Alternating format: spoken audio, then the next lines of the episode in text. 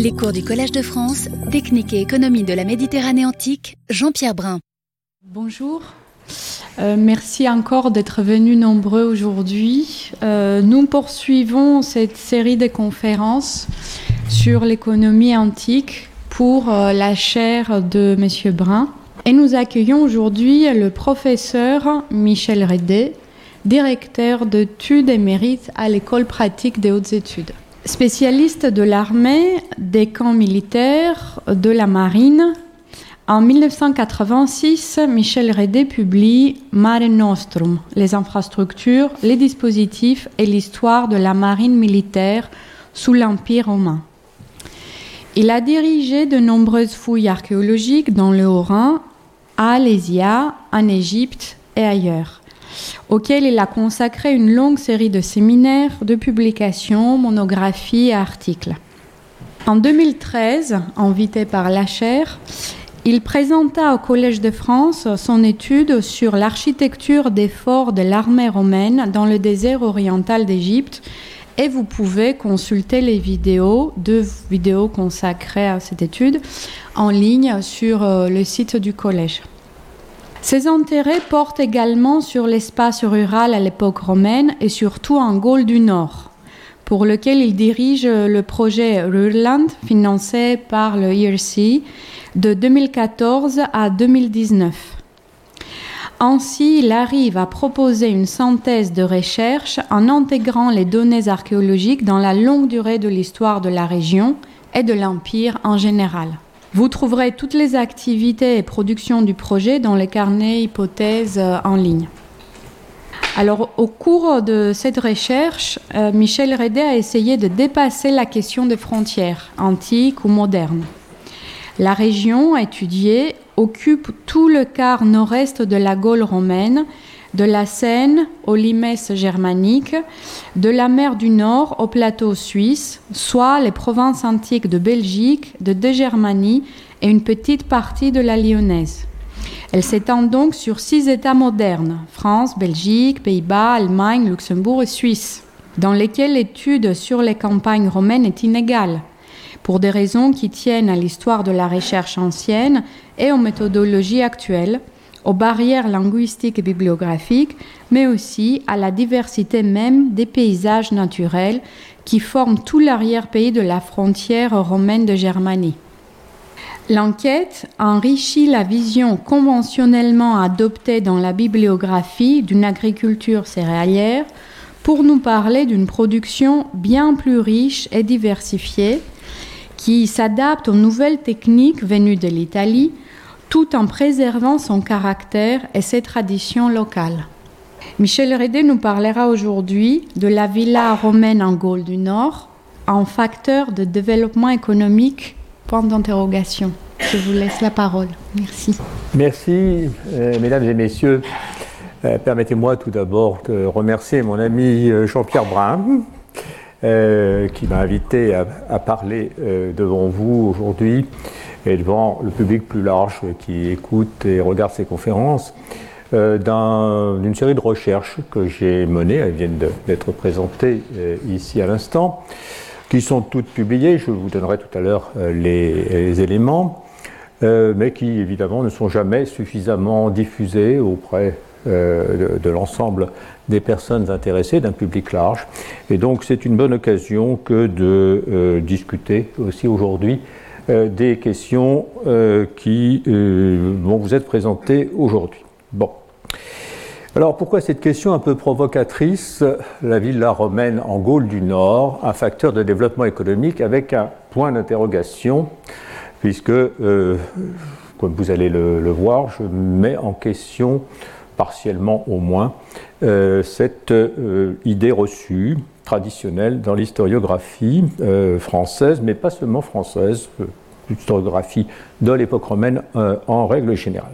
Alors pour illustrer ce premier propos, je vais vous citer un passage de Marcel Leglay dans Duby 1975, l'histoire de la France rurale, qui a été au fond le grand manuel sur lequel a reposé jusqu'au début des années 2000 notre conception des campagnes au moins en Gaule du Nord, mais aussi partiellement dans le Midi. Donc, que disait Le Glay? Construction en dur, utilisant des matériaux maçonnés, la villa apparaît en Gaule comme la marque caractéristique la plus visible de la colonisation romaine des campagnes. Colonisation est un terme ici fort qu'il faut euh, remarquer.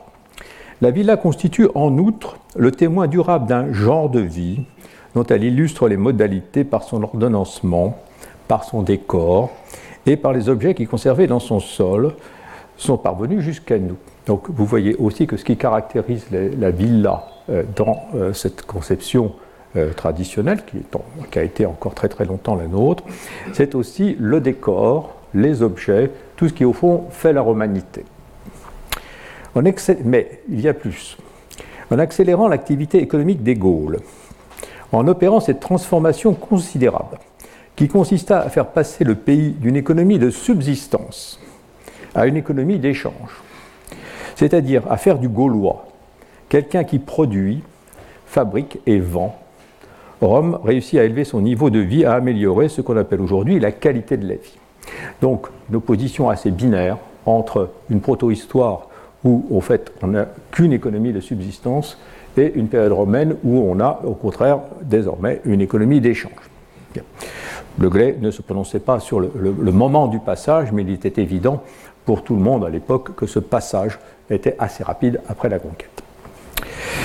Et c'est le moment, lorsque Le Glay écrivait, que, euh, où l'on découvrait, grâce euh, aux photographies aériennes de, Roger Agache, dont vous voyez ici un exemple sur ce, cette page d'ouverture de cette conférence, donc c'était le moment où on découvrait, grâce aux photographies aériennes de, Roger Agache, ces villets que jusqu'à présent on n'avait jamais vu. On y avait eu bien entendu beaucoup de fouilles, euh, notamment dans le nord et en particulier dans la Belgique moderne, mais euh, ou dans le Midi, au contraire.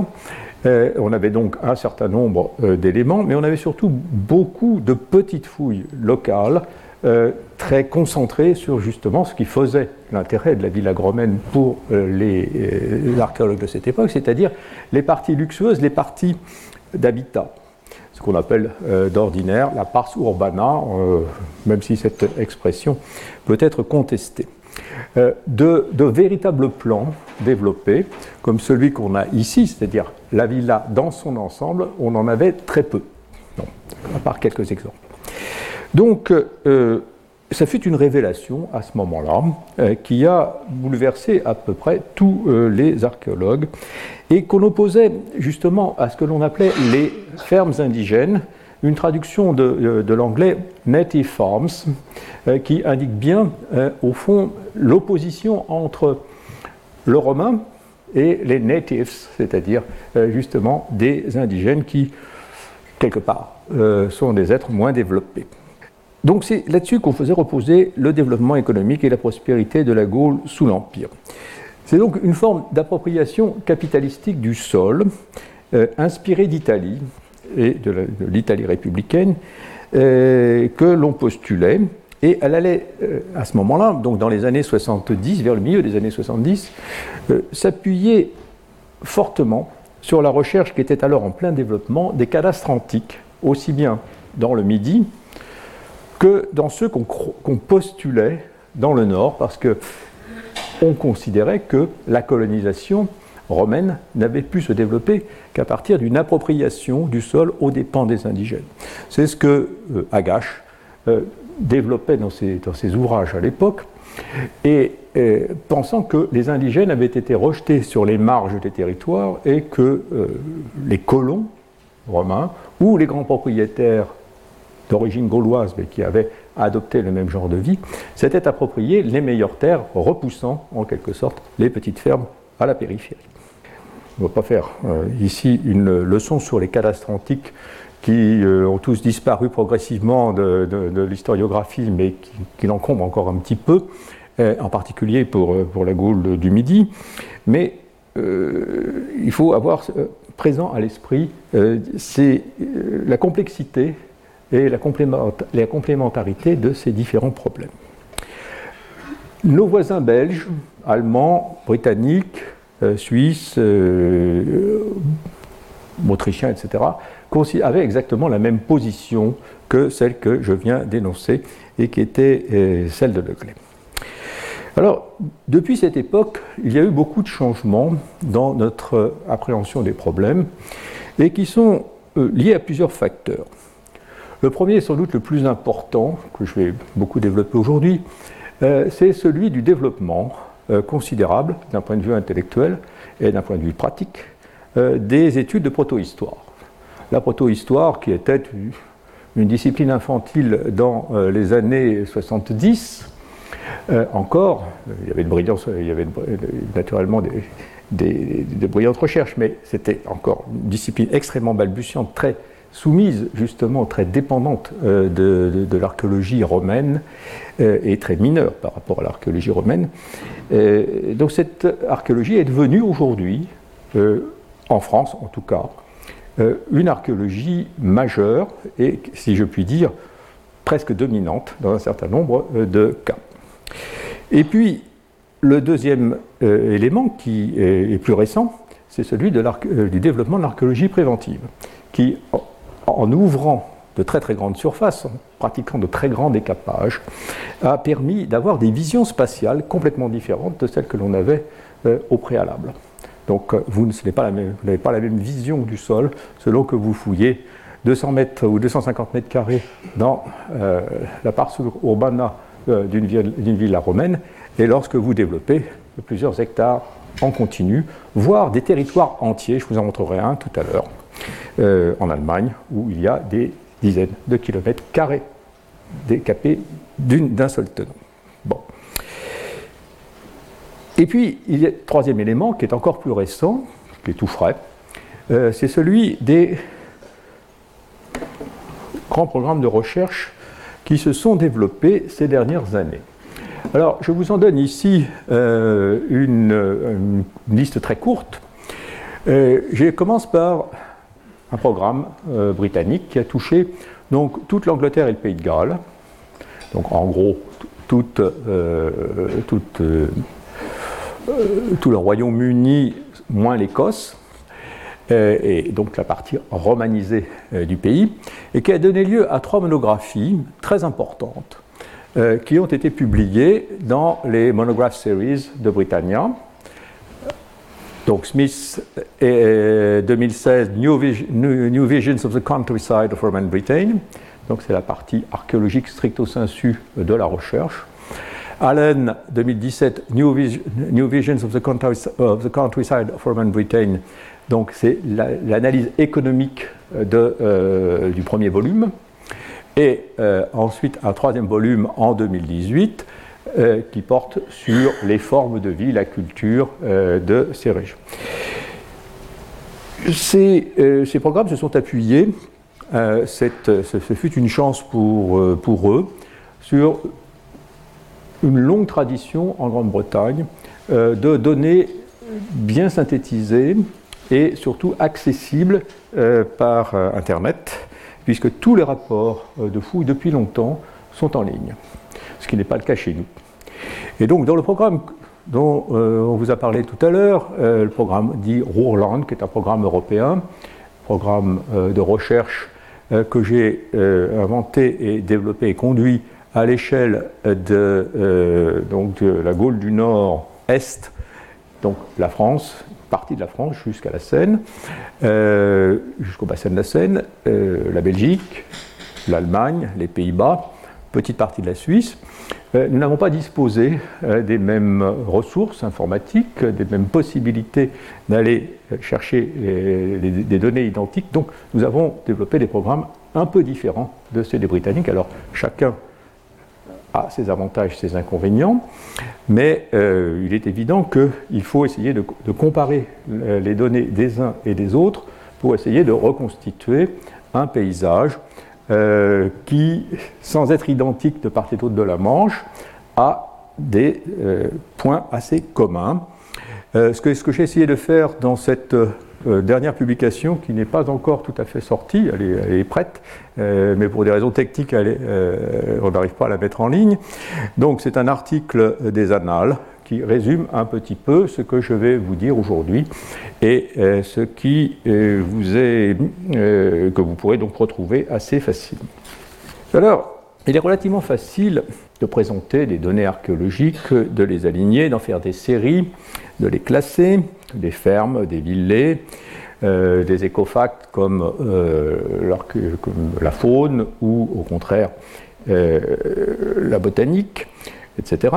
Mais il est assez difficile, beaucoup plus difficile, de, comprendre comment toutes ces données s'organisent pour former des systèmes économiques et comment ces systèmes économiques se développent. Donc il est difficile de passer à partir des données archéologiques brutes aux synthèses, d'une part, et a fortiori de passer à la synthèse historique qui, euh, soit, euh, qui, qui permette de comprendre comment le développement économique de ces régions s'est fait. Alors, on, vous avez déjà, dans le cours, euh, dans le cours de, cette, euh, de, ce séminaire annuel, eu des analyses euh, de ce type, notamment lors du premier cours de William Youngman, mon collègue. mais tout dépend évidemment de l'échelle à laquelle on se place. Si on se place à l'échelle de l'ensemble de l'Empire, de toute la Méditerranée, ou si l'on se place à l'échelle d'une région, euh, on n'a pas évidemment les mêmes données, les mêmes qualités, ni non plus les mêmes précisions. Donc euh, ce que vous a dit, ce que vous ont dit mes collègues est sans doute vrai à une certaine échelle, pas forcément à des échelles plus régionales. Et c'est donc euh, mon analyse porte donc sur une, une, partie uniquement de la Gaule, c'est-à-dire la Gaule du Nord, à partir des analyses qui ont été faites dans ce programme européen. William Youngman vous a présenté l'état euh, de la recherche euh, et euh, expliquant que, au fond, les analyses qui avaient été celles de Moses Finlay jusqu'à sa mort étaient aujourd'hui en partie, en partie seulement, abandonnées par les historiens. Et depuis la publication de la Cambridge Economic History of the Greco-Roman World en 2007, les réflexions sur la croissance de l'économie antique ont sensiblement évolué. Elles se sont déplacées. Et euh, de nouvelles recherches ont notamment porté sur les indices qui permettent de mesurer les performances de cette économie. Alors on peut prendre, on peut essayer de, calculer ces indices, comme l'a fait euh, mon collègue, c'est-à-dire revenir ou essayer de calculer euh, le produit intérieur brut de l'Empire à une échelle macroéconomique complexe c'est un, calcul difficile, redoutable, périlleux à bien des égards, et euh, donc ce n'est pas ce que je vais essayer de faire aujourd'hui. Pourquoi? Parce que nous n'avons pas de statistiques euh, ni de données chiffrées pour cette époque. C'est-à-dire que nous avons des séries de villas, de fermes, etc. Mais qu'est-ce que ça représente euh, réellement, puisque nous ne savons pas toujours dater de manière précise et la production et, la chronologie, et euh, préciser la chronologie de euh, ces différents euh, établissements. Donc, on se tourne aujourd'hui effectivement vers les sources archéologiques, ce qu'on n'a pas, pas toujours fait, en tâchant d'identifier en leur sein des indicateurs qui soient des indicateurs fiables d'une croissance qui a été jusqu'ici plus postulée que réellement démontrée dans les faits. Alors, c'est la raison pour laquelle euh, il y a beaucoup de controverses euh, dans nos milieux sur les indicateurs et leur fiabilité. Pour avoir une, euh, bonne idée de ces controverses, par exemple un débat qui est toujours actuel, qui, s'est développé entre Walter Scheidel et Andrew Wilson dans le Journal of Roman Archaeology. vous avez ici les titres en haut et en bas il est, assez, il est assez difficile, effectivement, de choisir les indices de la croissance. Je vais vous en donner quelques exemples que je développerai dans le courant de cette, euh, de, cette conférence. Le nombre d'établissements ruraux, la taille des animaux, qui est en, croissance, mais nous allons voir euh, ce qu'il faut, faut, en penser. Euh, mais on a aussi beaucoup utilisé des proxys qui qu'on appelle des proxys en anglais, euh, qui, euh, donc des indicateurs euh, qui peuvent ne pas être pertinents pour la zone qui nous occupe. Je veux dire les amphores vinaires, les amphores à huile, cher mon ami Jean-Pierre Brun, parce qu'elles ne sont pas produites justement dans ces régions. Donc, elles sont, leur développement témoigne d'un développement du commerce, mais pas forcément d'un développement de la production dans le nord. Ce sont des choses qui sont euh, évidemment distinctes. On, a évoqué bien souvent le nombre croissant ou décroissant des épaves retrouvées en mer, mais là aussi, ce ne sont pas des critères pertinents, etc. etc. Donc je pourrais multiplier ici les exemples. Donc cette réflexion à l'échelle de l'Empire tout entier doit être affinée justement par des études régionales plus euh, précises. Il y a des régions de l'Empire, des provinces de l'Empire qui sont plus favorisées que d'autres parce qu'il y a des textes, je pense à l'Égypte, on a beaucoup de, de papyri, d'autres qui sont plus développés ou plus euh, favorisés que d'autres parce qu'il y a des inscriptions, je pense à l'Afrique du Nord, mais encore une fois, ça ne concerne pas la Gaule. Donc il faut changer de braquet. Donc je vais essayer de vous faire un tour euh, rapide euh, des données archéologiques récentes pour la Gaule, mais aussi en Grande-Bretagne à titre de comparaison. Et deuxièmement, d'analyser ces différents critères pour voir comment ils permettent ou non de mesurer la croissance de, euh, la Gaule du Nord sous l'Empire. Alors, quels sont les nouveaux acquis de l'archéologie? Je l'ai déjà en partie énoncé. Et le premier par lequel je vais commencer, c'est le socle de l'âge du fer. La plupart des études euh, traditionnelles, en effet, ont commencé l'Empire à l'Empire, ce qui est logique, et en même temps qui fait table rase, qui fait fi de tout, de tout l'acquis qui pouvait euh, exister avant. C'est au fond ce que, disait Le Glay, euh, un pays qui était simplement un pays où l'agriculture, qui est la principale source de richesse, est une agriculture de subsistance. Alors, il y a eu ces 15 euh, dernières années, euh, plus exactement il y a une quinzaine d'années, euh, une grande enquête extrêmement importante, développée, conduite par François Malrin, qui est à l'INRAP, et un certain nombre de ses collègues, je cite Malrin parce que c'est sans doute lui le plus connu du grand public, sur l'ensemble des établissements ruraux de l'âge du fer, fouillés, euh, je dis bien fouillé en France. Donc il ne s'agit pas de prospection, mais uniquement de fouilles ayant eu lieu et pour l'essentiel de fouilles provenant euh, de, euh, effectuées par l'INRAP. je passe sur les détails, mais vous avez ici plusieurs, trois courbes dans le schéma de, dans le graphique de, gauche. Le nombre d'établissements naissants qui est en vert, le nombre euh, d'établissements qui disparaissent, qui est en rouge, et le solde, qui est en noir. C'est lorsque on ne peut pas se contenter, évidemment, euh, quand on fait ce genre de statistiques, de compter uniquement l'apparition des nouveaux euh, établissements, sans réfléchir aussi à ceux qui disparaissent, parce que les établissements ruraux, comme les, appelons-les des fermes, comme, comme toute chose humaine, a un rythme de vie qui peut être plus ou moins long, et ce rythme de vie est d'ailleurs en soi important.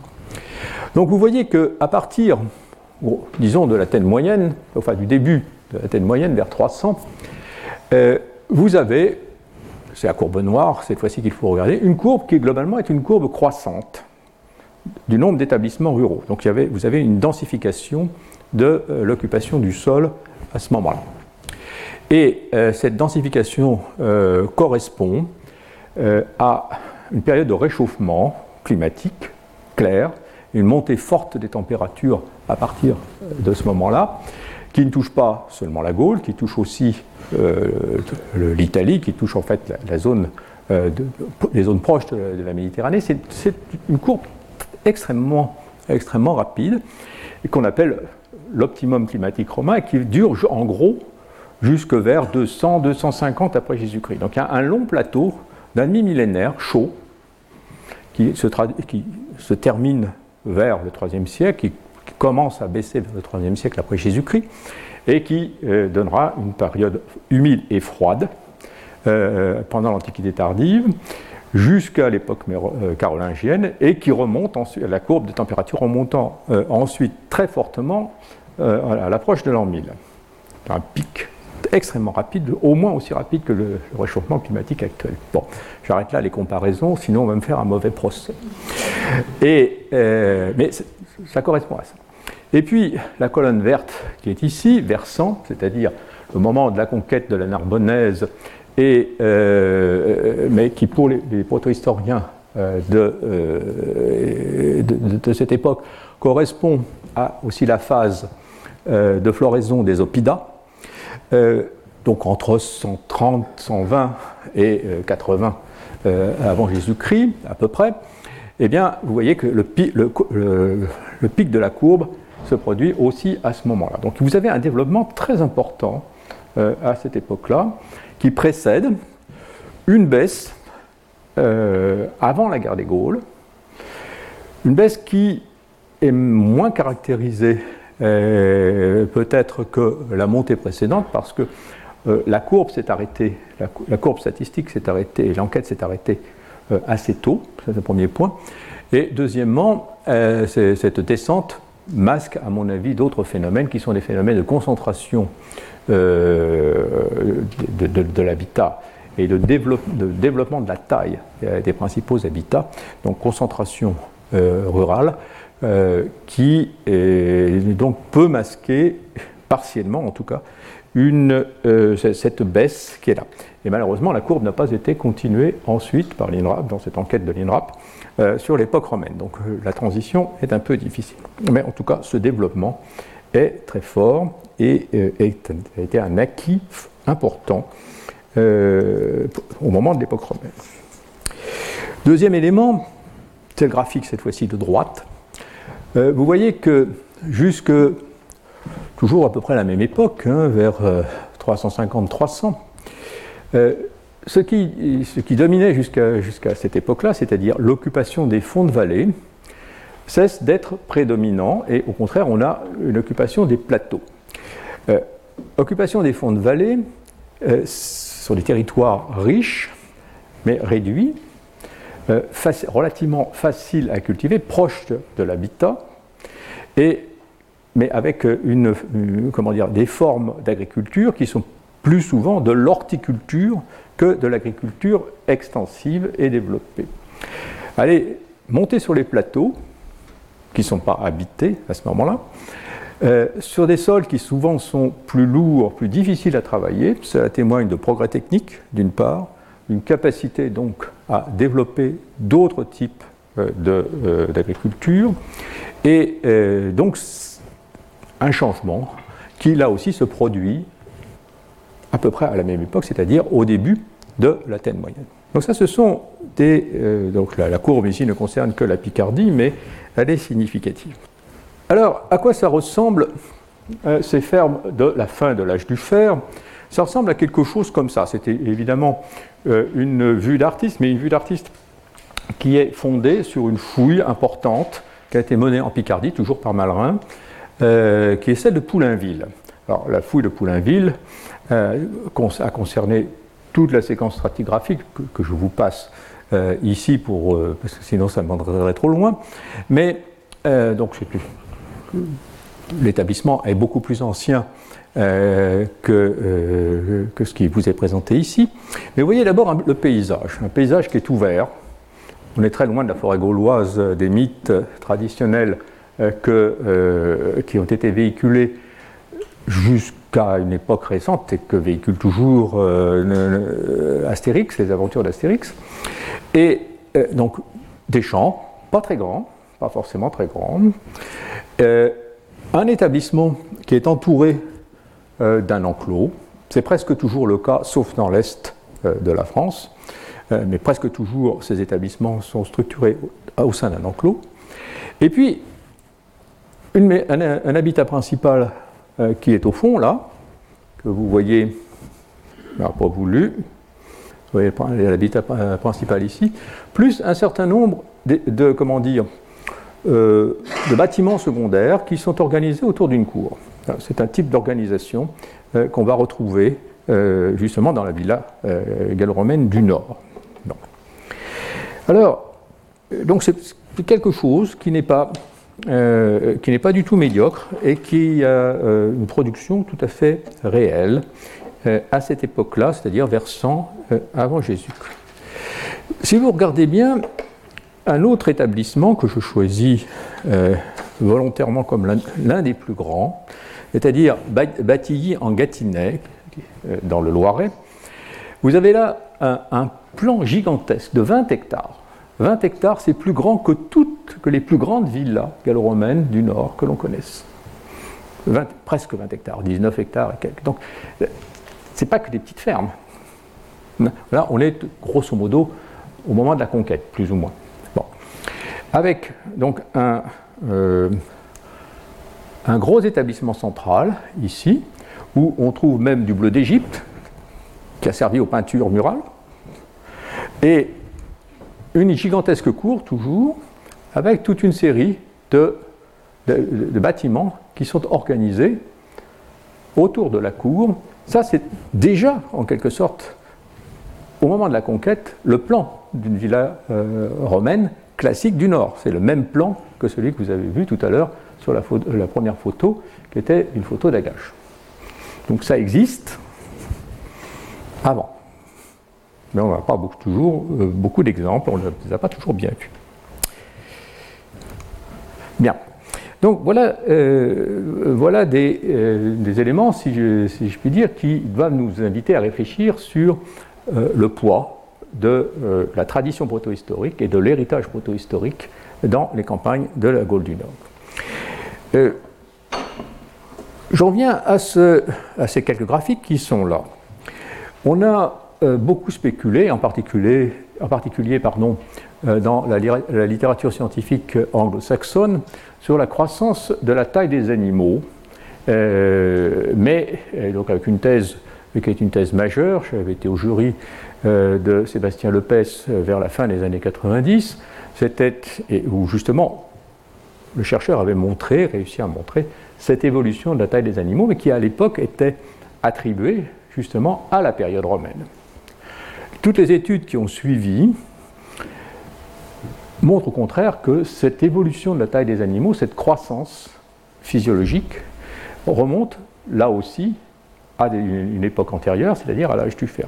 Alors vous le voyez par exemple pour le cochon, ici, dont la courbe commence toujours, la courbe de croissance commence toujours vers 300, et atteint son pic vers 100, 200. Donc ce n'est pas un phénomène purement romain, c'est un phénomène de longue, de longue durée, de continuité. Tant que ceci est fondé sur des études euh, archéozoologiques précises.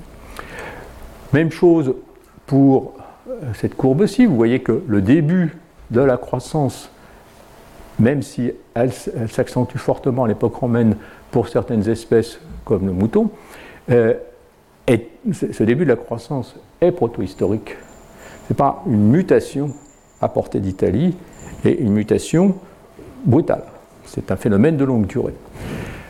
Même chose ici pour euh, donc, les, ovins. Et la poule, les, volailles, qui atteignent donc euh, ici, euh, à la fin de l'âge du fer, une taille déjà très significative. Alors il y a un nouveau progrès à l'époque romaine, et puis une baisse continue depuis le IVe siècle jusqu'au euh, Xe siècle à peu près, jusqu'au Moyen Âge, et ça remonte ensuite. Donc la, courbe euh, de, la taille de, ces, volailles ne rejoindra l'époque romaine que très tardivement, comme vous le voyez, c'est-à-dire au début de l'époque moderne. Pour ce qui est de l'évolution des productions euh, des céréales ou autres, on a déjà, alors ça vous allez voir qu'il y a au contraire des changements relativement significatifs, mais euh, on a déjà euh, à l'époque de l'Athènes finale des cultures importantes, mais majoritairement d'orge vêtue, d'amidoniers qui sont en hausse continue, déjà aussi du blé, mais du blé qui est du blé des blés nus, qui sont limité, dont la zone de production est limitée au centre du bassin parisien. il y a des blés nus ailleurs, naturellement un peu partout, mais en petite quantité. Mais la zone véritable de production, c'est euh, euh, le centre du bassin parisien. Alors, qu'est-ce qui se passe au début de l'époque romaine? C'est-à-dire dans la période de transition, grosso modo, la période augustaine. Eh bien, il se passe ce que vous voyez là, sur ces, sur ces graphiques. J'ai pris quelques, quelques exemples extraits de, de Wourland, où vous avez en vert ce qui est proto-historique et en noir ce qui est romain. Donc des exemples de continuité d'occupation d'un site chaque fois, avec un système de structure qui change très peu entre l'époque proto-historique et l'époque romaine. C'est-à-dire que à cette époque augustaine, euh, augusto-tibérienne, vous n'avez pas une mutation sensible, brutale, rapide des modes d'architecture euh, qui sont observés en fouille en Gaule du Nord. Vous avez au fond une continuité de formes architecturales, de formes structurales et aussi de production qui sont euh, presque parfois euh, de manière caricaturale, puisque vous avez exactement mur sur mur les phases proto-historiques et les phases gallo-romaines. La ferme classique de cette époque, c'est ça, pas du tout une villa, c'est au contraire une ferme de tradition proto-historique. Ça, c'est un exemple qui est pris euh, près de Lille, à Villeneuve d'Ascq, et qui vous montre justement la persistance, donc 50 ans, 60 ans après la conquête, des formes d'occupation du sol et des, formes euh, de ces fermes, euh, de ces premières fermes gallo-romaines, d'époque gallo-romaine. Qu'en est-il du développement des villes stricto sensu Pour revenir au thème principal de cette conférence, eh bien, voici les premières que nous connaissions architecturalement et archéologiquement, qui sont donc des établissements qui, là aussi, vous le voyez, euh, ont par leur organisation quelque chose qui est très proche euh, de l'établissement de, Batilly en Gâtinais, dont je vous disais qu'il était le plus grand des Gaules dans le Loiret pour cette, pour cette époque, c'est-à-dire en fait des structures qui sont des structures en bois, toujours, il n'y a pas de structure en dur à cette époque-là, avec une organisation qui privilégie, par exemple ici, un espace d'habitat, la présence d'une cour très vaste, et tout autour un alignement de pavillons dont euh, de fonction économique ou, à fonction d'habitat. Ça change d'ailleurs, on va le voir euh, très très fréquemment. Donc ça, là on est sous Tibère Claude, c'est-à-dire on est entre dans les années 30-50, on est et donc 80 ans après la conquête. Vous voyez que c'est une, évolution qui est lente. Dans le cas de, euh, ce sont des constructions encore de terre et de bois. Dans le cas du programme Rourland, nous avons recensé 11 514 villets, seulement, pour le quart euh, nord-est de la Gaule. Quand je dis la Gaule, ce n'est pas la France actuelle, c'est la Gaule jusqu'au Rhin, entre la Seine et Rhin, qui est la Gaule.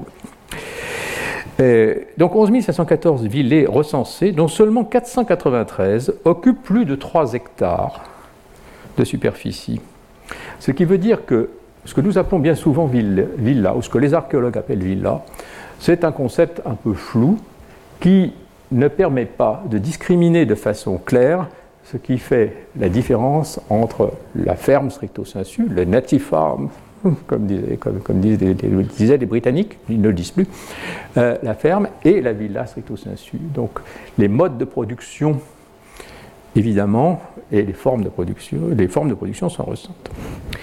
La plupart de ces petites villes oscillent entre 0,36 et 0,76 hectares. C'est tout petit. Et en comptant en fait la superficie englobée par les bâtiments. Bien. Euh, j'observe que les villes du territoire de Cologne, territoire colonial, occupé, donc sol véritable, l'un des rares territoires euh, véritables euh, de coloniaux véritables de cette région, autour de Cologne, fondée comme colonie en 50, donc sous Claude. Ce sont des, toutes petites villes, assez, enfin d'assez petites villes, dont au moins un tiers sont dépourvus de balnéaires, c'est-à-dire il n'y a pas de termes. Les termes qui sont considérés comme une caractéristique de l'époque romaine, une caractéristique du développement romain, une caractéristique euh, du mode de vie. Au moins un tiers. Bien. Alors, continuons un peu cette enquête en regardant ce qui se passe dans un territoire euh, qui a été particulièrement bien exploré, qui est la Picardie.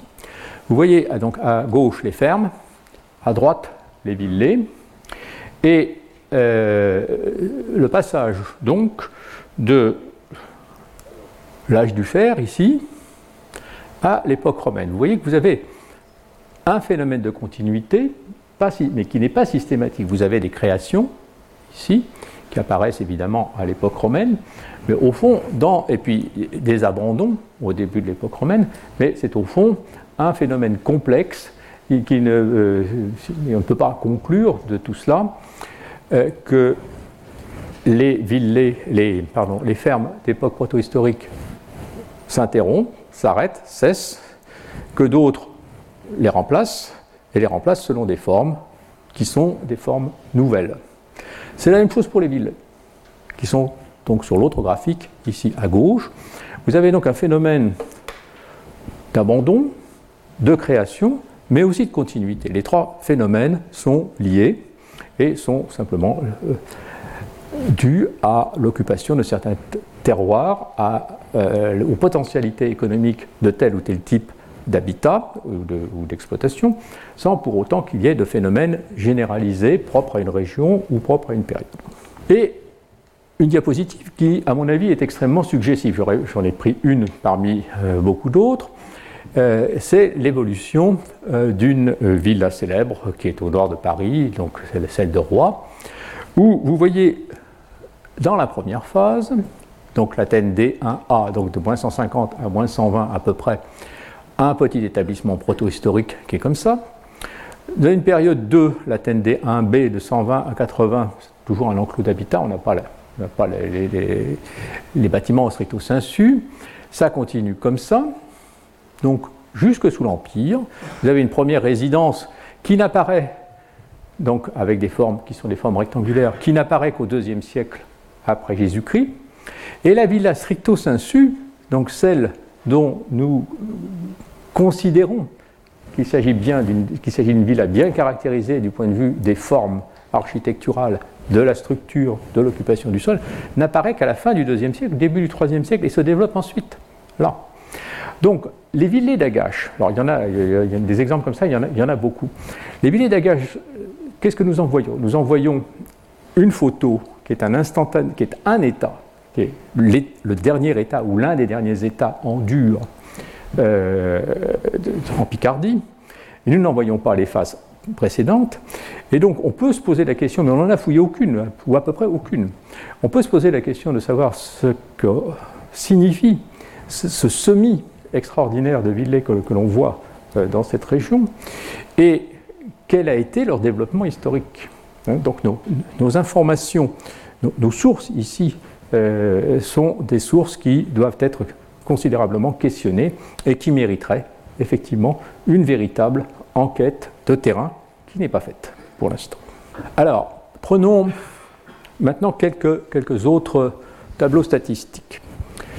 Euh, ici, sur euh, la euh, gauche, un tableau qui vous montre, comme dans des tableaux précédents, comme dans des graphiques précédents, le nombre de créations est en bleu et le nombre d'abandons en rouge, à l'époque romaine cette fois-ci, euh, des, établissements ruraux en Picardie, à partir de l'archéologie préventive, donc des sites fouillés, et le résultat qui est en fait la ligne noire ici. Vous voyez que, donc, encore une fois, le stock hérité de l'âge du fer est important. Vous voyez que le développement romain est réel à partir des années 50 c'est-à-dire du milieu du premier siècle après Jésus-Christ, un siècle après la conquête ici, mais qu'il il, redescend très très vite euh, à partir de la fin du premier siècle, ou plus exactement du milieu du, deuxième siècle ici. C'est un phénomène qu'on a euh, senti, observé dans d'autres régions de France, y compris dans le Midi par exemple, où on s'est posé la question d'une crise. Ce n'est pas forcément dans ces termes qu'il faut poser la question, mais euh, en tout état de cause, on voit très très bien que cette courbe baisse assez vite à partir du milieu du second siècle après Jésus-Christ et a fortiori au troisième. Donc, ce sont là des questions qui, évidemment, ont leur importance. Je, je, vous montre ici, à titre de comparaison, des courbes issues de l'enquête britannique. Et vous voyez qu'on a un phénomène, on a des courbes qui ne sont pas très différentes. Euh, ici, ce sont les régions du sud qui étaient les plus développées euh, à la fin de l'âge du fer, mais on n'a pas, des, on pas des, comment dire, des situations très très différentes ici, là, de là. On a donc une évolution à partir de la conquête, donc à partir de, de Claude, du milieu du 1er siècle après Jésus-Christ, mais sur un stock important d'établissements existants aussi à la fin de l'âge du fer. Et un exemple là aussi qui, a son importance du point de vue de, notre réflexion. Il s'agit, euh, je vous l'annonçais tout à l'heure, des euh, villets qui ont été, des établissements ruraux, appelons-les plutôt ainsi, qui ont été fouillés dans l'arrière-pays de Cologne à l'occasion euh, de l'exploitation des mines de lignite qui sont aujourd'hui encore au cœur du débat archéologique et politique en Allemagne, puisque c'est l'une des, régions de production les plus importantes, euh, donc entre le Rhin et la frontière hollandaise, euh, une des régions euh, les plus importantes pour la production de, de lignite et donc d'électricité de, l'Allemagne contemporaine. Donc on décape à ciel ouvert des zones gigantesques, comme vous voyez là, des zones qui font jusqu'à 30 km d'un seul bloc. C'est énorme. Bon. Et vous voyez donc on peut considérer que ce sont des fouilles exhaustives sur des dizaines de kilomètres carrés. On n'a rien raté, ou à peu près rien raté de ce qui, était possible de voir. Qu'est-ce qu'on a? Là, on n'a pas d'établissement de l'âge du fer. Il n'y en a presque pas. Il y en a quelques-uns, un de temps en temps, mais très peu. On n'a pas d'établissement euh, médiévaux, puisque toute cette zone été, euh, a été reboisée, ou plus exactement, la forêt a repris ses droits après la fin de l'époque romaine. Et on a donc des semis très denses d'établissements ici, là. Lorsque on trace autour de ces établissements qui sont presque tous des petits établissements qui ont peu évolué du point de vue morphologique euh, dans toute l'Antiquité, lorsqu'on trace autour de ces établissements un rayon de 400 mètres, on obtient cette figure ici. 400 mètres de rayon, ça représente la villa de Columel, c'est-à-dire les 200 jugères d'une villa romaine républicaine classique, dont on fait le modèle, le paradigme de la villa romaine en Italie, et puisqu'on a un texte, évidemment, un peu partout. Mais c'est une idée, c'est une vision qui n'est pas soumise justement à ce type de réflexion. Est-ce que c'est est-ce que ce sont des établissements qui sont très productifs ou au contraire des établissements qui sont seulement des établissements qui produisent pour à la fois de subsistance et qui ne sont très productifs et enrichissants que parce qu'il y a des, des, cultures spéculatives en Italie, le vin essentiellement, l'huile, que nous n'avons pas ici bien entendu. Donc cela, relativise la question de la superficie des établissements, de la superficie de la guerre est relativisée par ce type de réflexion qui doit vous inviter à penser que la densité même de, euh, de tous ces établissements, dont je vous ai dit qu'au moins un tiers n'avait pas de balnéaire, ce sont des villets si l'on veut, puisque c'est ainsi que nous les appelons, c'est ainsi que nous les considérons, parce qu'architecturalement, elles ressemblent à ce que nous considérons comme des villets. Mais qu'est-ce que ça signifie d'un point de vue économique? D'un point de vue, ce sont des questions qui sont radicalement différentes hein, en réalité. Alors, euh, qu'est-ce que nous avons en termes de production agropastorale Eh bien, Voici ici euh, des graphiques qui, encore une fois, sont tirés des publications que nous avons produites euh, dans, dans euh, la colonne, donc je prends pour commencer cet ensemble qui est ici. Ça, c'est l'âge du fer. Ça, c'est l'époque romaine. Ça, c'est l'époque de l'Antiquité tardive. Donc vous voyez que l'orge vêtu très importante à l'âge du fer, ici, diminue un peu à l'époque romaine, mais se, diffuse, c'est un peu un artefact de la recherche, disparaît en grande partie, ou largement, à l'époque euh, tardive, à partir donc euh, du, IVe siècle. L'amidonnier subit un phénomène, qui est un phénomène similaire, et euh, donc ce sont des, des, plantes qui existent, qui continuent d'être cultivées, mais qui ne sont plus les plantes dominantes. Les blénus, en revanche, âge du fer, époque romaine, Haut Empire, Antiquité tardive, les blénus, euh, donc ce sont des résultats de fouilles aussi et d'analyses carpologiques. Euh, les blénus se développent essentiellement à l'époque romaine, toujours dans cette région, est leur région d'origine, c'est-à-dire région qui euh, est le bassin parisien jusqu'à la vallée de la Somme, grosso modo. Mais on en retrouve peu dans l'Est. Il y en a ponctuellement, mais on en retrouve relativement peu. Et vous avez une régression au moment de l'Antiquité tardive au profit d'autres plantes plus comme le seigle.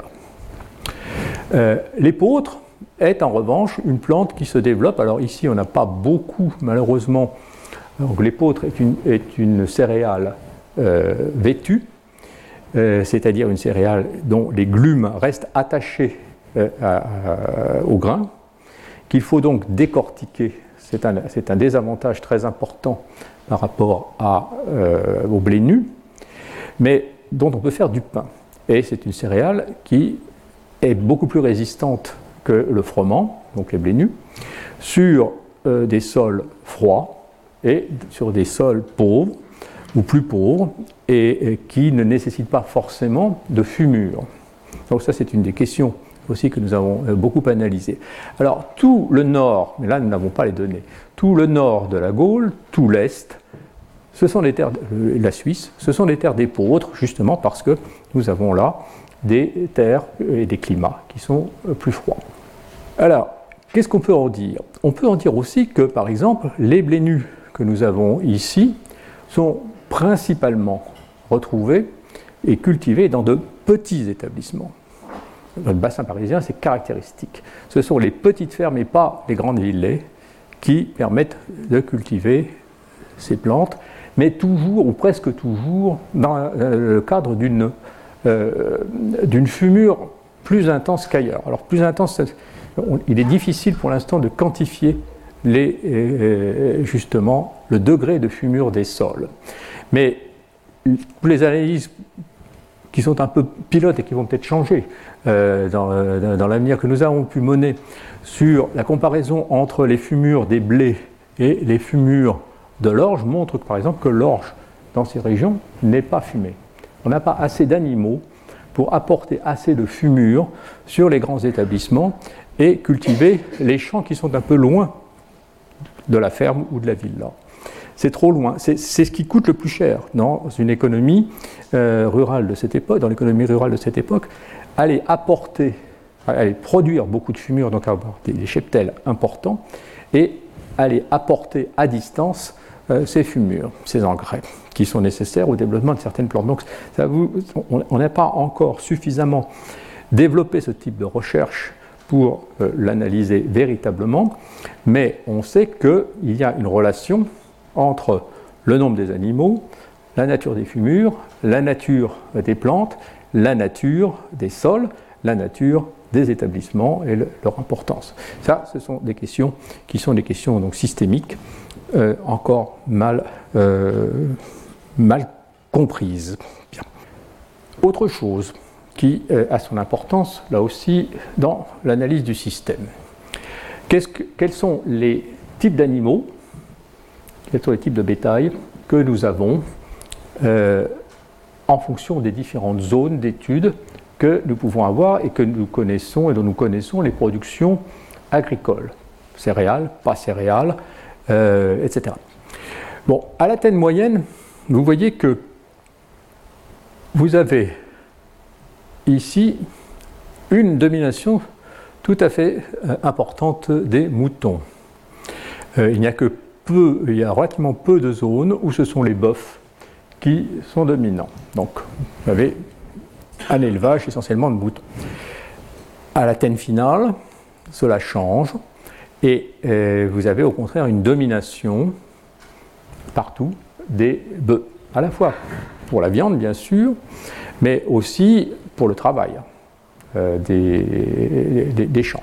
Quand on dit domination, ça ne veut pas dire que vous avez des troupeaux de 200, 300 vaches ou, bœufs, etc. C'est toujours des quantités probablement beaucoup plus petites. la possession d'une vache ou d'un bœuf euh, dans l'Antiquité, c'est une richesse très importante et euh, on n'a pas forcément des élevages gigantesques, sauf chez certains très grands propriétaires. À l'époque du Haut-Empire, vous avez au contraire un retour de la production euh, des moutons, à la fois peut-être pour des raisons qui sont liées à la production de laine, mais aussi euh, probablement parce que les zones dans lesquelles ces moutons, cet élevage de moutons se développe, ce sont aussi les zones dans lesquelles les blés sont les plus développés. Parce que les moutons se déplacent sur les champs et fument naturellement les champs dans lesquels les blés euh, sont euh, cultivés, ce qui évite justement de transporter l'engrais, la fumure, à de grandes distances. Donc ce sont des, pratiques qui ont duré très très longtemps, jusqu'au Moyen Âge, et même au-delà, dans ces régions. Et à l'inverse, sur les terres de l'Est, de la Gaule, nous, avons, nous voyons se développer, donc euh, chez les REM, euh, chez les médiomatrices, euh, chez les lingons, dans, toutes ces, chez les trévires, dans toutes ces régions, nous voyons se développer un type de machine que l'on appelle le Valus, V-A-2-L-U-S, et qui est mentionné par Pline l'Ancien, et, qui fonctionne extrêmement bien. On a, fait des reconstitutions récentes du fonctionnement de ces, machines sur des champs qui sont ici les champs d'épeautre. Vous voyez que ce n'est pas beau, euh, c'est très laid, c'est très peu dense, euh, les rendements sont, relativement faibles. Euh, mais cette machine qui avance, donc poussée ici par un âne ou par un mulet, ou qui peut l'être aussi par un bœuf, qui est décrite donc par un certain nombre de, disons, d'écrivains antiques, d'écrivains techniques antiques comme Palladius, euh, cette machine avance, monte ou baisse, ce qui n'est pas une barre de coupe, mais ce qui est une, euh, série de dents qui arrachent la tête des épis. Ça, ça marche uniquement sur de l'épeautre, justement parce que ce sont des plantes qui sont des plantes vêtues. Donc, je vous disais tout à l'heure, les, les peaux collent euh, au grain, alors que le blé, lui, s'émonde immédiatement et s'égrène immédiatement si on, lui, fait subir ce genre de choses. Donc on a ici un système d'évolution technique qui est propre à ces terres à épeautre et qui est représenté sur toute une série euh, de bas-reliefs de ces régions et qu'on ne connaît pas, effectivement, pour l'instant en tout cas, ailleurs en Gaule. On n'en a malheureusement jamais retrouvé euh, d'exemples euh, archéologiques en fouille, mais les textes les monuments euh, figurés nous indiquent qu'effectivement c'est ça la région la plus développée. Bon, alors, que sait-on du développement des villets Quels sont finalement, est-ce que le développement des villets et de, l'habitat constitue un véritable euh, indice de la croissance? Euh, Comme je vous l'ai dit tout à l'heure, il est difficile de quantifier les données et surtout de les quantifier de manière fiable. Lorsqu'on fait des prospections, on a presque toujours ce type de courbe en cloche qui vous montre, euh, donc prospection au sol, euh, qui consiste à ramasser les tessons euh, ou les artefacts qu'on retrouve en se promenant dans les champs. Dans les prairies, ça, marche très mal. Donc on a presque toujours pour les, époques anciennes un bas, et pour les époques, pour l'époque du Haut Empire, un haut, et pour l'époque de l'Antiquité tardive, un bas. Ceci, quels que soient les secteurs qui sont ici touchés. Là, vous avez les prospections qui ont été faites dans des micro-régions euh, qui, sont toutes en Lorraine et où vous avez euh, donc une courbe, euh, des courbes en cloche comme ça qui semblent vous montrer une évolution de la nature de l'habitat et une densification très importante de l'habitat. Sauf donc de, cela, on conclut presque toujours un développement économique et à une démographie en hausse puisque vous avez plus d'habitats, c'est donc qu'il y a plus d'habitants.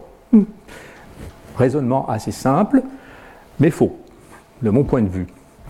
Pourquoi? Parce que quand vous ramassez en surface dans un champ, vous ne voyez donc rien, le champ n'a pas été fouillé. Vous voyez seulement des tessons, vous voyez des, artefacts. Vous avez beaucoup plus d'artefacts archéologiques quand il s'agit de quand vous avez des mosaïques, quand vous avez des tuiles, quand vous avez de la céramique bien cuite comme de la sigillée, etc., etc. Et en outre, quand les établissements de l'âge du fer, dont les artefacts sont beaucoup moins visibles en prospection, et que de surcroît ils sont enfouis sous les, niveaux gallo-romains, eh bien, vous ne les voyez pas. Donc vous avez un biais statistique évident.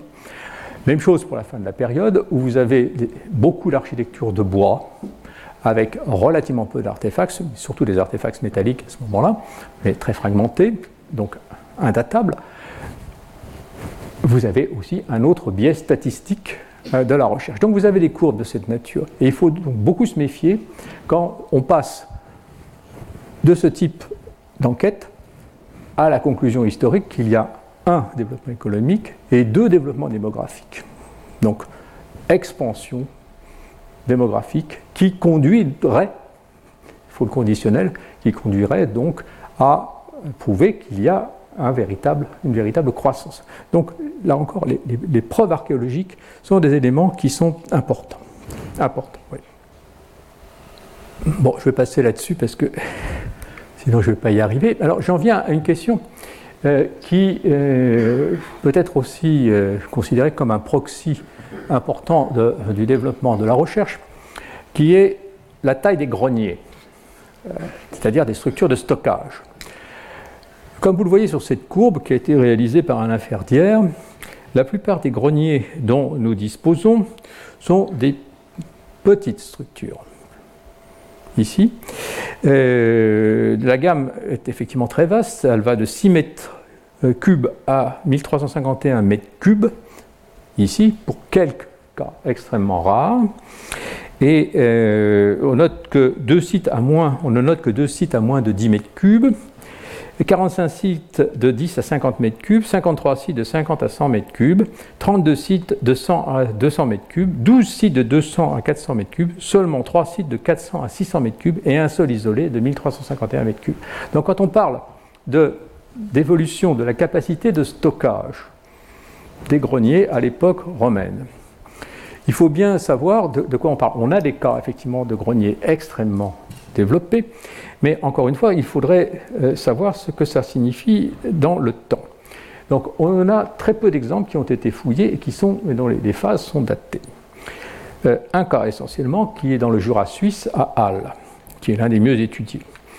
La capacité de stockage est passée de 42 mètres carrés de superficie, je parle cette fois-ci en, termes de superficie au début de l'Empire, donc 42 mètres carrés, à 392 mètres carrés vers 180-200 après Jésus-Christ, avant d'atteindre 710 mètres carrés durant la phase 3, c'est-à-dire vers 250-275. Donc si on prend cet exemple, il y a effectivement un développement considérable de la structure de stockage. Est-ce que ça signifie un développement considérable de la production et donc une croissance économique? Pour ça, il faudrait être sûr que l'on raisonne à superficie de la guerre cultivée, donc des champs exploités par euh, la villa qui est là, euh, identique. Si la superficie de la villa a cru considérablement, c'est-à-dire si le propriétaire a acheté des terres alentour, il est normal évidemment que la production stockée dans un sol grenier augmente. Est-ce qu'il est possible d'imaginer aussi qu'il y a une structure de stockage pour plusieurs villets alentour donc, dans un cas, concentration foncière, euh, dans un autre cas, phénomène fiscal euh, important qui, doit être pris en compte. Donc, vous voyez que les problèmes sont compliqués on ne peut pas euh, traduire directement en termes de croissance économique un phénomène qui n'est pas véritablement compris, analysé, parce qu'on n'a pas les moyens de le faire au jour d'aujourd'hui. Bon, je passe je vais passer sur la question de la taille des animaux, mais, dont j'ai déjà parlé, mais je vous montre euh, cette diapositive qui vous indique donc qui est fondée encore une fois sur des analyses osseuses précises, euh, qui vous montrent que, en fait, quand on parle de croissance des animaux, de quoi parle-t-on? On a ici des tailles qui sont très très importantes dans le nord-est de la Gaule, mais beaucoup plus réduites dans cette région-ci, c'est-à-dire dans l'ouest. Donc des petits bofs vénètes, des petits bofs pictons, des très gros bofs euh, bellovaques ou tongres. Alors, qu'est-ce que, ça signifie? Ce que ça signifie euh, que dans ces régions, on a essayé donc, euh, quand on parle d'évolution de la taille des animaux, il faut aussi voir les différences régionales. Hein. Mais est-ce que ça signifie qu'on a un meilleur système de sélection des bêtes? Ce que mon collègue donc, Sébastien Lepetz euh, ne croit pas. Ou bien est-ce qu'on a au contraire un meilleur nourrissage, ce qui n'est pas la même chose?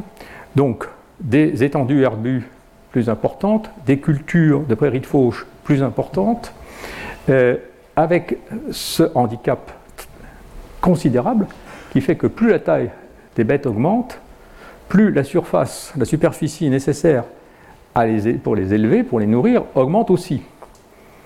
Et euh, donc un chiffre simplement euh, pour vous indiquer que nourrir un bovin de 615-650 kg implique une superficie de 1 hectare par an.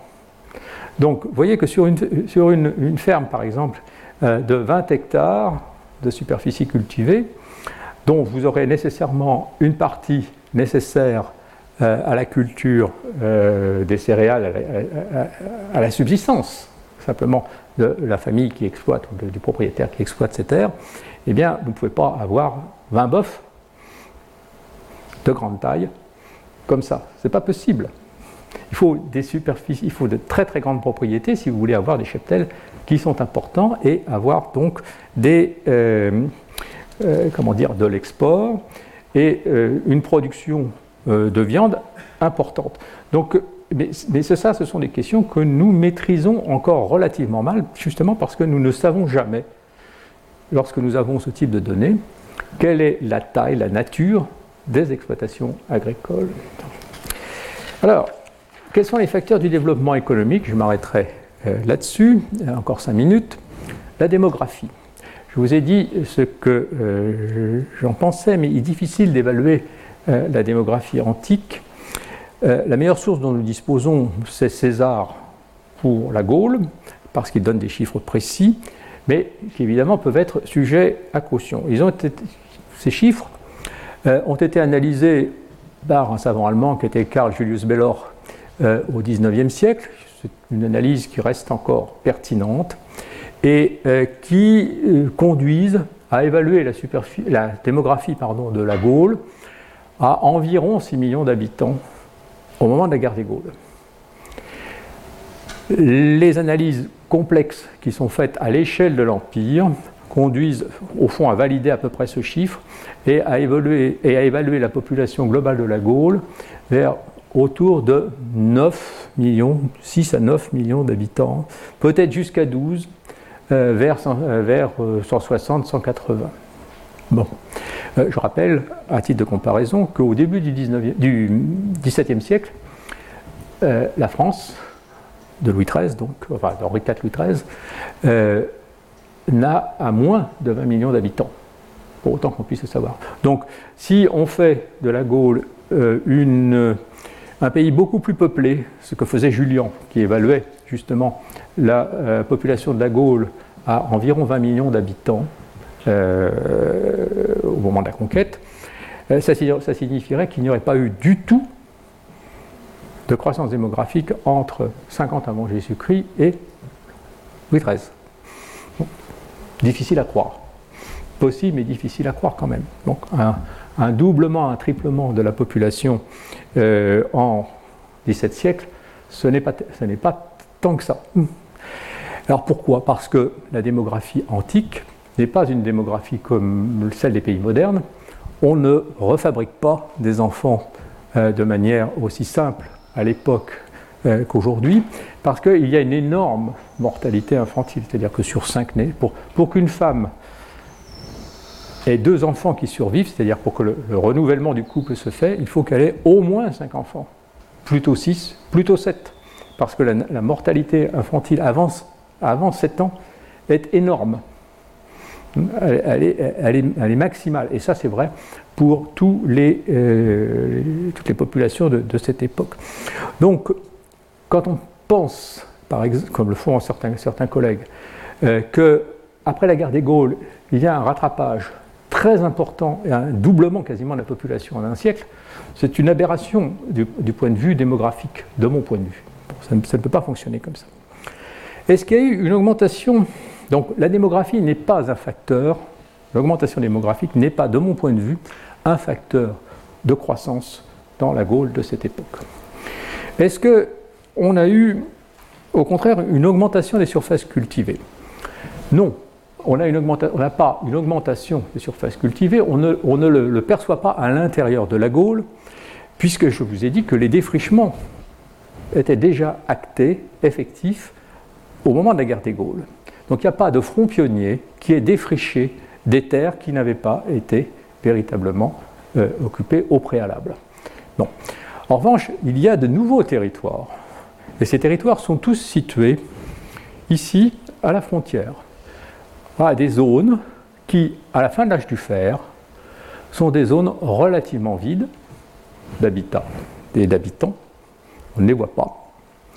Il y a eu des habitants avant, mais au moment de la, euh, guerre des Gaules, ce sont des régions qui sont à peu près vides. Or, ça c'est la situation du milieu du deuxième siècle, ça, c'est en jaune, c'est le Limès, c'est la frontière, et en rouge, c'est la frontière romaine.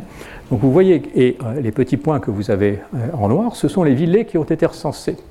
Vous voyez que il y a une concentration très importante de, ce type d'établissement au plus près du Limès, au plus près donc des zones de consommation à ce moment-là. Donc dans le courant fin du 1er siècle et dans le courant du second siècle, après Jésus-Christ, se développe effectivement tout un système productif qui est là, axé sur la nourriture des troupes, sur les fournitures aux armées, etc.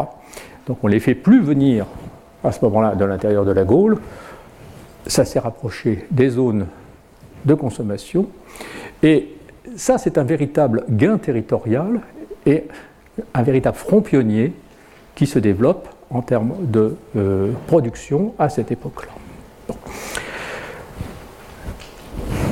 Et bien sûr, avec ça va le développement du marché.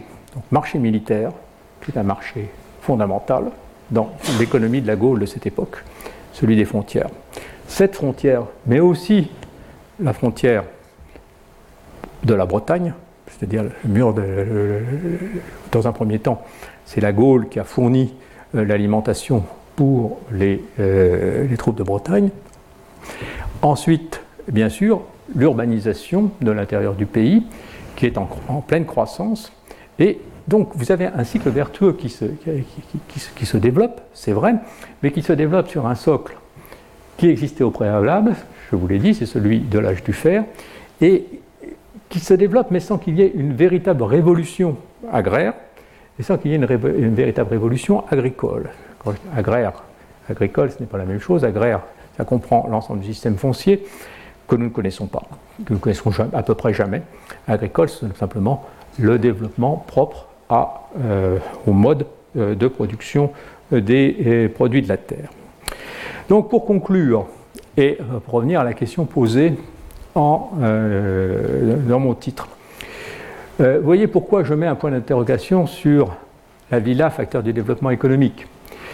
je ne dis pas qu'il n'y a pas de développement économique je dis que ce développement économique n'est pas lié à un seul facteur qui est propre à l'époque romaine et à un seul type euh, de structure euh, d'habitat. Ce que nous voyons dans ces villes euh, d'époque romaine, ce sont bien souvent des formes d'habitat qui marquent la romanisation, qui sont en quelque sorte un témoignage rural de la romanisation des campagnes, beaucoup plus qu'un changement euh, de, de, volume, de taille, de structure, de production. Ce qui ne veut pas dire, bien sûr, qu'il n'y a pas de grandes villées qui sont des, villées productivistes.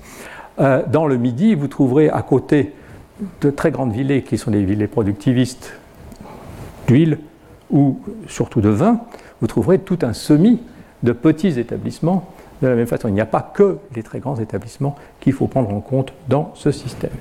Et puis, il faut prendre en compte aussi l'inégalité des secteurs géographiques concernés. Le Nord-Est est une partie qui est, bien étudiée aujourd'hui, qui est proche des zones de consommation du limès et d'un marché extrêmement important, qui est probablement le plus important marché de, euh, toute, de toute la Gaule et de même de tout l'Occident à ce moment-là au moins de toute la partie du nord-ouest, tout, le nord-ouest de l'Empire, et donc euh, avec à côté de ça des régions qui sont restées un peu en marge euh, du développement, notamment l'ouest, où euh, l'on voit des choses assez différentes. Pour conclure, je m'arrêterai sur cette, sur cette diapositive. Vous avez, j'ai utilisé ici une carte produite par Philippe Levaux euh, qui est publié dans la Cambridge euh, Economic History euh, et qui est une, carte générale de l'Occident où il a essayé de montrer en gris quelles étaient les, zones de développement prioritaire. Et donc le pour la Gaule, un couloir économique qui vient du Midi ici et qui va vers les, zones du Nord, c'est assez vrai en gros, mais c'est pour une grande part un couloir commercial. Ce n'est pas un couloir de production strict de la Gaule. Et ça, c'est une carte que nous avons produite dans le cadre euh, du programme Rourland, avec euh, des biais euh, qui sont évidents. donc les points noirs que vous avez ici, tous ces petits points que vous avez là, c'est la, densité des villets qui, qui, ont été repérés. Donc avec des zones très importantes, ici le centre est de la Gaule, la région de Picardie, mais là ce sont les villes des Dagaches, donc elles sont plus importantes que celles que vous voyez, beaucoup plus nombreuses que celles que vous voyez ici, mais ici on ne les voit pas en photographie aérienne. Ici vous avez une zone extrêmement, extrêmement riche, c'est celle du territoire de Cologne. Donc chacune de ces cartes a ses biais euh, propres qu'il faut analyser. On ne peut pas reproduire des, cartes comme ça toutes seules.